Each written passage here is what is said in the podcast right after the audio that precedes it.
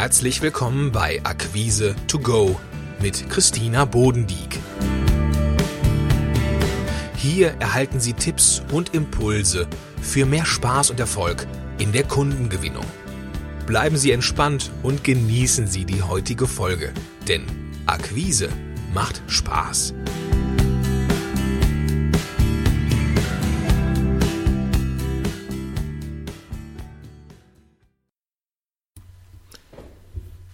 Hallo und herzlich willkommen zur 24. Episode. Heute gehe ich der Frage nach, ist die telefonische Kundengewinnung am Ende? Es geht heute darum, zu überprüfen, ob es sich überhaupt noch lohnt, Kundenakquise telefonisch zu betreiben. Anlass war eine Aussage eines Kunden, der sagte, was früher so gut funktionierte, läuft heute einfach nicht mehr. Er hat seit mehr als zehn Jahren seine Kunden per Telefon angesprochen. Immer mit zufriedenstellenden Abschlussquoten. Und seit geraumer Zeit musste er allerdings immer wieder mehr in den Adresstrichter werfen, um auf seine Termine zu kommen. Und die Veränderungen sind so deutlich spürbar und aus seiner Sicht beunruhigend. Dabei hat er festgestellt, dass sich das Telefonverhalten deutlich verändert hat. Die Gesprächsbereitschaft lässt nach, der Zeitfaktor spielt eine große Rolle und die Angerufenen wägen sehr genau ab, wem sie ihre Aufmerksamkeit schenken möchten.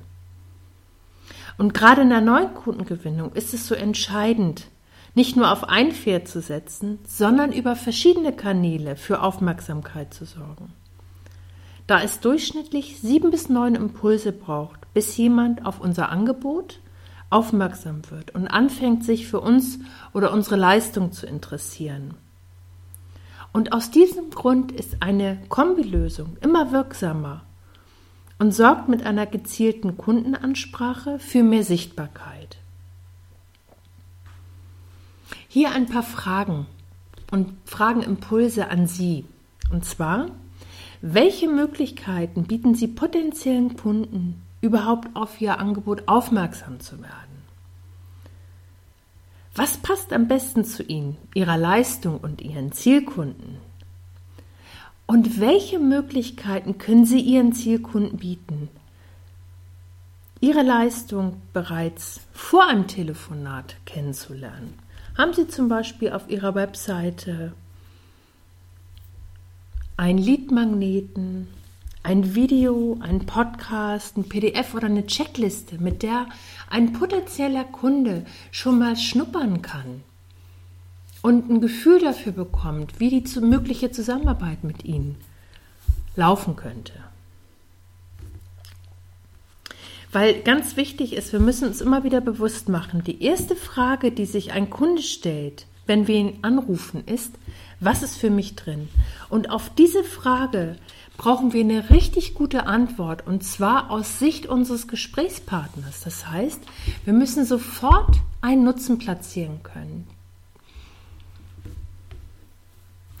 Und Sie können das tun, wenn Sie kurz und knapp auf den Punkt bringen können, wie der Angerufene durch die Zusammenarbeit mit ihm profitiert.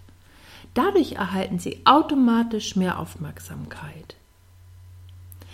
Das Allerwichtigste dabei ist, dass Sie aus der Sicht Ihres Kunden formulieren.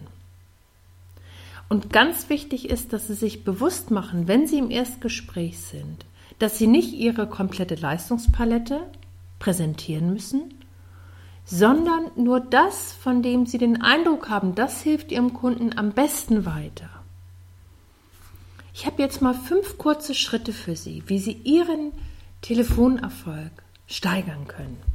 Der erste Blickpunkt ist, prüfen Sie genau, wer Ihre Leistung oder Ihr Produkt wirklich braucht und wie die Zielkunden von der Zusammenarbeit mit ihm profitieren.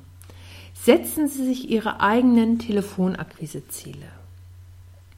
Im zweiten Blickpunkt finden Sie passende Unternehmen und richtige Ansprechpartner.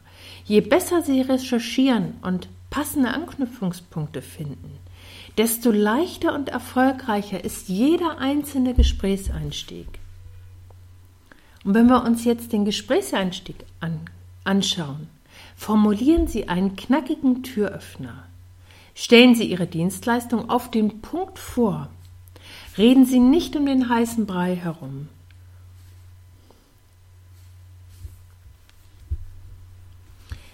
Und jetzt kommen wir zum vierten Punkt.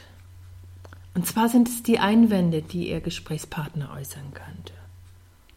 Die gefürchteten und zugleich lästigen Einwände können Sie von vornherein vermeiden, wenn Sie auf ganz bestimmte Formulierungen achten. Wichtig ist, dass Sie nicht gleich sich ähm, das Gefühl haben, dass Sie gleich beim ersten Nein aus der Kurve fliegen. Machen Sie sich bewusst, das Nein im Verkaufsgespräch, das kommt immer an irgendeiner Stelle.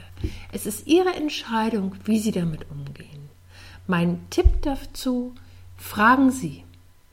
Wenn Ihr Kunde zum Beispiel sagt, dafür ist im Moment kein Budget vorhanden, fragen Sie doch ganz gezielt, auf welchen Zeitraum sich das bezieht. Sprechen wir hier von einem Monat? Geht es um die nächsten drei Monate oder um die nächsten sechs Monate?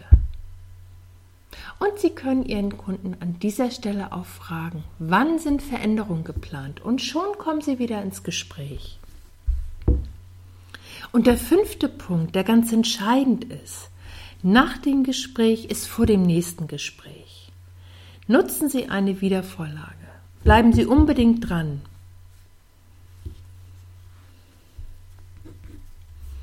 In der heutigen Episode haben Sie erfahren, wann sich Telefonakquise für Sie lohnt und welche Maßnahmen Sie zusätzlich einsetzen können, um Ihre Neukundengewinnung in Schwung zu bringen. Ich wünsche Ihnen jetzt viel Spaß in Ihren Telefonaten. Schön, dass Sie dabei waren und Impulse getankt haben. Wenn Ihnen diese Episode gefallen hat, dann seien Sie doch auch in der nächsten wieder dabei. mehr Informationen besuchen Sie www.akquise-plus.de. Bis zum nächsten Mal.